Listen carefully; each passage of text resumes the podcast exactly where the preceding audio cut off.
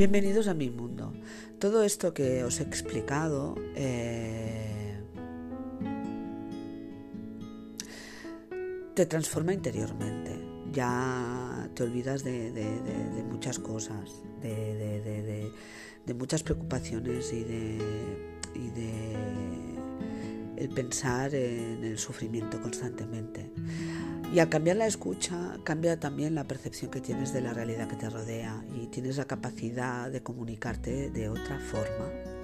Así que ayer, eh, bueno, ya teníamos programado la visita en el médico de mi madre, pero como habían cambios en el hospital eh, de día, eh, la cosa se alargó. Así que mi madre entró dentro, yo me quedé fuera esperando. Y ahí pues estuve con una persona que, conozco, que precisamente es de donde yo vivo. Y eso dio pie pues a charlar un rato, a que ella pues eh, se sintiera más acompañada antes de entrar a quirófano. Yo mientras estaba hablando con esta mujer, esta conocida, detrás, en el asiento de atrás, vi que una señora llevaba una mascarilla eh, de color rosa y empezó a llorar. Y estaba sufriendo. Y nadie le hacía caso, nadie le decía nada. Así que sentí que debía acercarme y me acerqué a ella. Eh, no podía hablar, así que solo le acaricié el brazo y le dije que si quería agua, le le pregunté si necesitaba algo, si necesitaba algo. Ella con la cabeza me decía que no.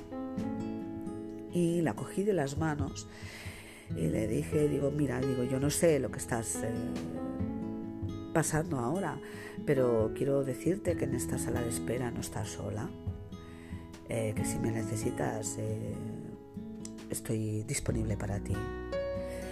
Le di un beso en la frente y volví a mi asiento. Fui consciente de que habían dos mujeres que querían acercarse a ella, sino a ella, y no se atrevieron.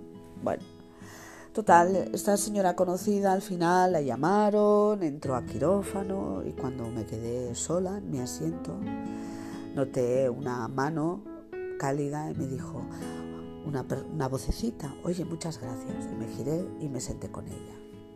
Y estuvimos compartiendo ella me compartió su sufrimiento, la escuché y pudimos hablar, eh, compartir cosas de la vida y le dije que, bueno, que, sí, que, era injusto que, que su pareja y las personas más importantes de su vida estuvieran pasando por malos momentos.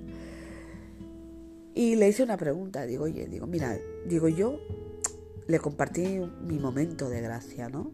Y hubo un momento, queridos oyentes, queridos amigos, queridos viajeros de la vida, que mi situación era tan confusa y tan llena de sufrimiento, que me hice la siguiente pregunta. Digo, Mari Carmen, ¿tú ahora te puedes morir? Y dije, no, no me podía morir, porque eh, es que no había expresado todo el amor que llevaba dentro y necesitaba desprenderme de todo el amor que llevaba acumulado, de todas esas expresiones de amor que había sido incapaz de compartir.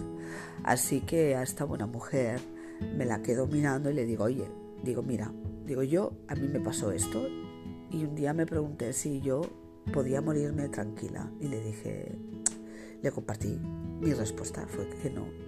Y ella se quedó con los ojos abiertos, atenta, y me decía, esa es una buena pregunta. Dice, yo estoy nadando en mi sufrimiento y lo que quiero es amarlos. La mirada se le transformó, toda ella se transformó. Cuando somos conscientes de que somos amor a dos patas, que podemos dar lo mejor, perdemos mucho el tiempo en todas esas personas tóxicas, en las relaciones tóxicas, en todos los ISIS del pasado, cuando la joya de la corona está aquí ahora.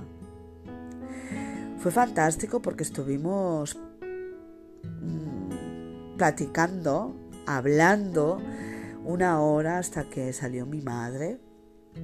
Evidentemente salió disgustada porque la habían hecho esperar mucho tiempo en la sala de espera interior. Pero cuando me vio mamá hablando con esta mujer, se la presenté y bueno, hubo muchísima magia. Nos cambiamos los teléfonos y seguramente estaremos en comunicación.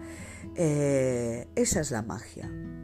Cuando dejamos de identificarnos con la mente y se genera una nueva realidad, la realidad de poder estar por los demás, eh, el tender esa mano amiga y el darte cuenta de que la vida es mucho más sencilla. bienvenidos a mi mundo.